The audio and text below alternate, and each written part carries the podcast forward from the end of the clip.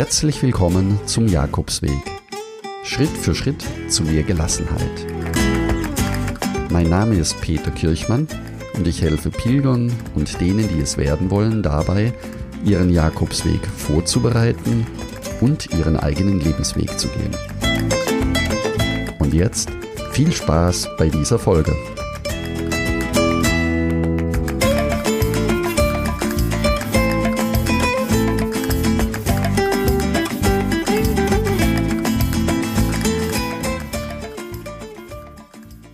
Hallo, schön, dass du da bist und herzlich willkommen zur dritten Folge von Jakobsweg Podcast. Ja, du hast richtig gehört, es ist kein Versprecher zur dritten Folge, das heißt die dritte und vierte Folge in einem. Falls du dich fragst, warum das so ist, das liegt ganz einfach daran, dass ich bei der Nummerierung der Folge mit 0 begonnen habe und nicht mit 1. Das mag mein Computer nicht. Deswegen hole ich jetzt die dritte und vierte Folge auf, damit es nächste Woche mit der fünften Folge weitergehen kann. Zunächst möchte ich mich bei euch allen von ganzem Herzen bedanken für den tollen Start in den Podcast. Ihr habt wunderbar mitgemacht. Ich habe viel Feedback von euch bekommen und darüber freue ich mich natürlich sehr. Besonders die Fragen als Audioformat, das heißt, ihr stellt mir eure Fragen ganz einfach in Sprachform und ich werde sie euch beantworten. Kam gut an. Ich habe viele Fragen von euch bekommen und würde heute beginnen mit einer Frage beziehungsweise zwei Fragen von Felix. Die erste Frage, den ersten Teil werde ich in einer separaten Folge beantworten und den zweiten Teil jetzt gleich, weil er für viele von euch interessant und sehr aktuell ist. Hören wir gleich mal in die Frage rein. Hallo Peter, erstmal vielen Dank für deine Arbeit auf, der, auf deinem Blog. Ähm, ich lese es sehr gerne, ähm, hilft mir, ähm, den Weg nicht zu vergessen und mich immer wieder darauf zu berufen, wie schön es ist. Ich bin selbst äh, 2015 den Camino Frances gelaufen und habe auch jetzt vor, wieder äh, loszugehen. Ich hätte zwei Fragen. Meine erste Frage zielt auf deine persönlichen Erfahrungen die wäre, wie schaffst du es, die Dinge, die dir auf dem Jakobsweg viel gegeben haben, in deinen Alltag mit reinzutragen? Das heißt, wie schaffst du es dann nachhaltig, was daraus zu ziehen? Und die zweite Frage wäre, ähm, was glaubst du, äh, wann ist es denn wieder möglich, trotz Corona auf den Jakobsweg zu ziehen? Das wären die beiden Fragen, die ich habe. Ich wünsche dir alles erdenklich Gute und weiterhin viel Erfolg mit deiner Homepage und mit deinem Podcast.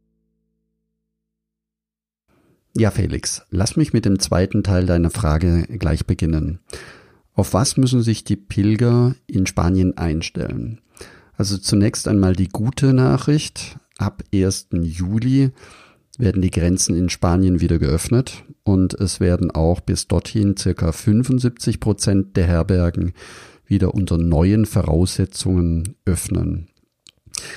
Im Moment arbeiten die meisten Herbergen fieberhaft daran, die Hygienevorschriften umzusetzen. Das bedeutet, Schlafplätze werden reduziert, Hygienevorschriften werden eingehalten, teilweise werden die Herbergen umgebaut und Gebühren werden aus heutiger Sicht teilweise moderat auch erhöht werden. Die meisten privaten und auch die öffentlichen Herbergen arbeiten mit vorheriger Reservierung in diesem Jahr, weil dadurch eine bessere Kontrolle der Kapazitäten möglich ist. Das heißt, hier empfehle ich einfach auch tatsächlich auf die Vorreservierung zurückzugreifen. Wenn du hierzu etwas Näheres wissen möchtest, verlinke ich auf meinen Blogartikel in den Show Notes, wo erklärt wird, wie die Vorreservierungen möglich sind. Zunächst werden ab 22. Juni in Spanien selbst die interprovinziellen Einschränkungen, wow, ein etwas schwierigeres Wort, die interprovinziere, boah, die interprovinziellen Einschränkungen in Spanien werden aufgehoben. Das heißt, die Spanier selbst dürfen ab diesem Zeitpunkt von Provinz zu Provinz sich bewegen. Das war bisher nicht erlaubt, also werden wir da auch die ersten Auswirkungen sehen können in Spanien, wie die größere oder vergrößerte Mobilität sich auswirken wird. Ab 1. Juli, wie bereits gesagt, sind die Grenzen dann offen und die Einreise von Touristen aus anderen oder aus einigen Ländern unter sicheren Bedingungen auch möglich. Für Pilger außerhalb von Europa sind abhängig von politischen Entscheidungen bis jetzt noch keinerlei Informationen verbindlich da.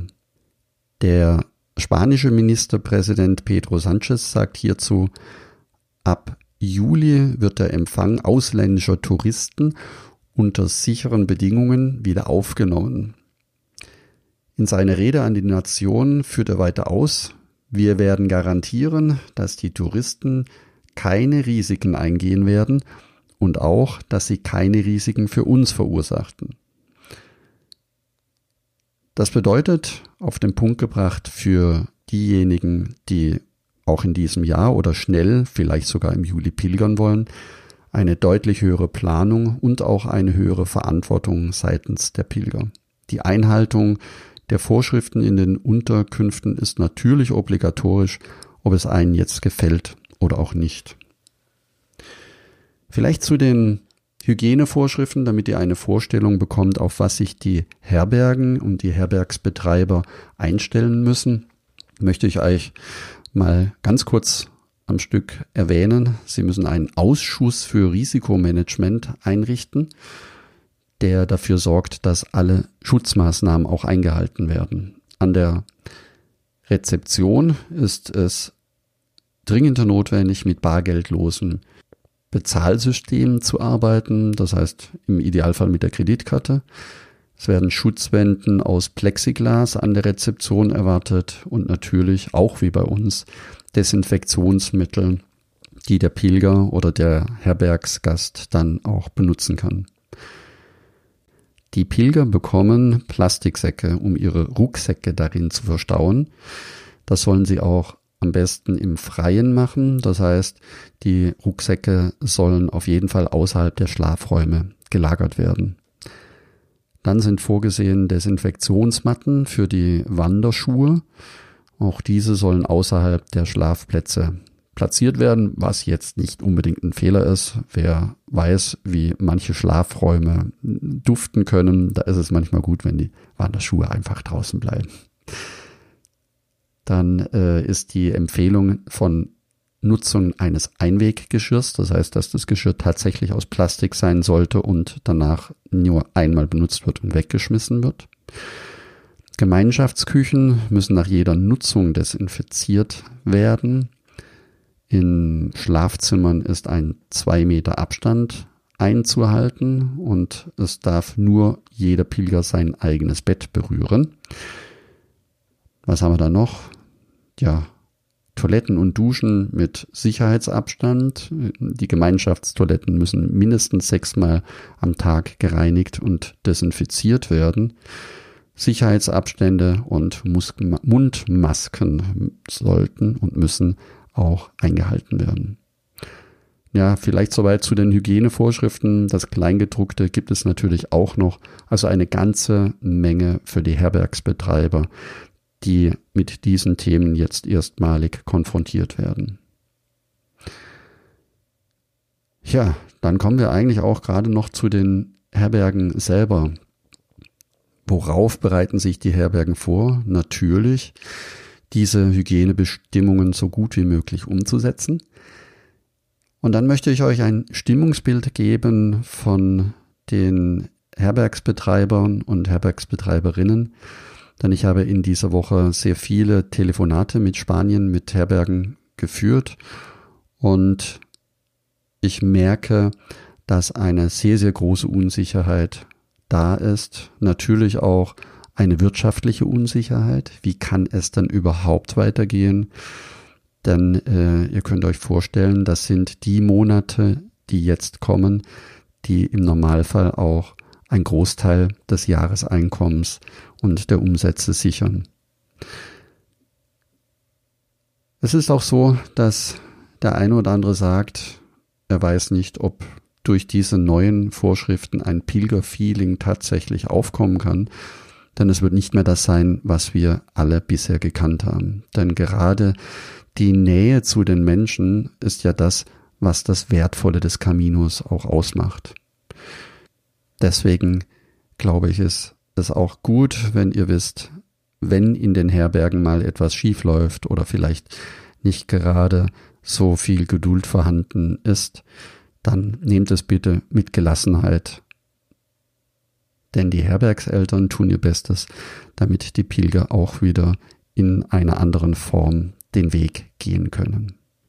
So, lieber Felix, dann möchte ich jetzt noch die Gelegenheit nutzen und auf ein paar Aktionen hinweisen, wie ihr Herbergen unterstützen könnt. Zunächst gibt es eine Aktion von Dorothea und Merle, die einen die eine Webseite aufgebaut haben, wo Pilger Produkte verkaufen und der Erlös oder ein Teil des Erlöses dieser Verkäufe dann mehreren Herbergen zugutekommen. Wenn euch informieren wollt, ich habe das in den Show Notes verlinkt. Es geht hier über die Casa Peregrina in der Via de la Plata. Eine weitere Aktion möchte ich euch gerne vorstellen. Sie kommt von Sabine und Ulrich Schnepf, die bisher die Herberge in Ambas Mestas, das Animas, betrieben haben und jetzt in Espinosa del Camino die Casa Las Almas als Pilgerherberge aufgebaut haben.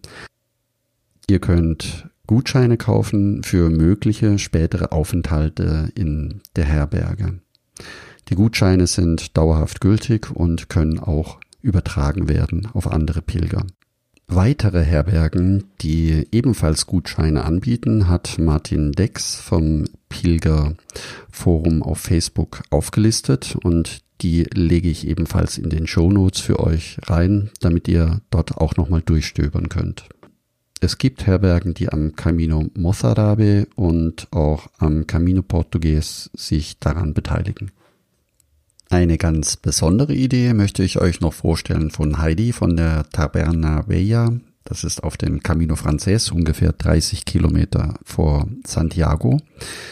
Wenn ihr die letzten 100 Kilometer laufen wollt auf dem Camino Frances, dann bietet sie Kleingruppen zwischen fünf und acht Personen an, jeweils in ihrer Herberge zu übernachten. Das heißt, sie bietet an, dass ihr die Herberge für euch ganz alleine habt und sie bringt euch dann auch jeweils mit dem Auto und einem organisierten Transport täglich an euren Ausgangsort und holt euch dann am Abend dort ab, wo ihr seid, um euch am nächsten Morgen dorthin zu bringen wieder, wo ihr weiterlaufen könnt.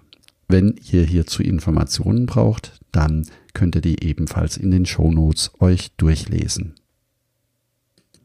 So Felix, das war der zweite Teil deiner Frage und ich merke, ich habe schon so viel ähm, Zeit äh, mir für die Frage genommen, dass der erste Teil deiner Frage eigentlich ganz, ganz arg zu kurz käme, wenn ich jetzt dort nochmal einsteige. Deswegen möchte ich deine Frage dort aufgreifen.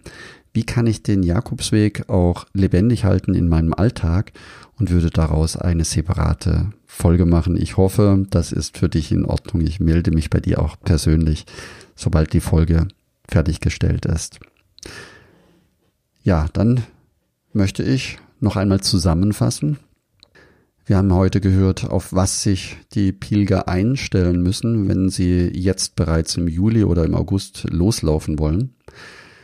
Die Hygienevorschriften, die in Spanien sehr genau kontrolliert werden, habt ihr teilweise kennengelernt und auch welche Möglichkeiten es gibt, Herbergen einzeln zu unterstützen. Und da möchte ich auch gleich dazu sagen, das sind nicht alle Aktionen, die es gibt. Und wenn ihr von Unterstützungsmöglichkeiten kennt, die ich noch nicht erwähnt habe, dann lasst es mich das bitte wissen und ich würde sie dann auch noch neu aufnehmen. Ja, was kann ich euch zum Schluss noch sagen? Tja, alles, was ich hier gesprochen und euch erklärt habe, ist leider nur verbindlich in dem jetzigen Moment. Also an und für sich nur für heute, vielleicht morgen oder die nächste Woche. Und alles, was es an neuen Nachrichten geben wird, ist sehr flexibel. Es werden neue Interpretationen geben und es wird auch täglich etwas Neues dazukommen. Deswegen kann diese Folge euch nur als Übersicht oder als derzeitige Übersicht dienen.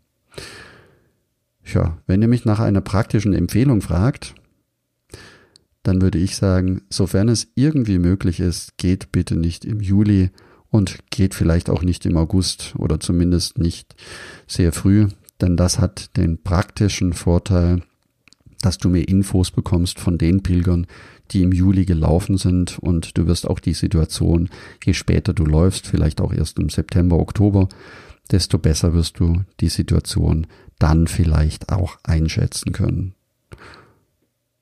Und natürlich ist es auch so, dass es irgendwann eine Zeit nach Corona geben wird, in der es wieder glückliche Pilger geben wird, die auch ohne Sorge zum Apostel nach Santiago pilgern werden und eines der faszinierendsten Erfahrungen machen können, die sie für ihr Leben oder in ihrem Leben tun können. Und das sind doch schließlich gute Nachrichten. Deshalb mehr Gelassenheit, gelassen mit der Situation umgehen und wenn es nicht in diesem Jahr ist, im nächsten Jahr ist es auch noch möglich. Der Camino wird auf dich warten. Wenn du dich vorbereiten möchtest, die nächste Reise planen möchtest, das kostenlose Pilgerherbergsverzeichnis downloaden möchtest, was jetzt sicher sehr, sehr nützlich ist, denn du wirst eine Liste haben von Übernachtungsmöglichkeiten, wenn drei Viertel offen ist und ein Viertel geschlossen, dann kann dir das sicher weiterhelfen und du kannst dann auch am Tag reservieren für deine nächste Übernachtung. Dann kann ich dir nur empfehlen, geh in den Buen Camino Club unter buencaminoclub.de und melde dich dort kostenlos an. Dann kannst du alle Informationen downloaden. Wir sind am Ende der heutigen Folge angekommen und ich möchte dir zum Schluss noch einen kleinen Ausblick auf nächste Woche geben.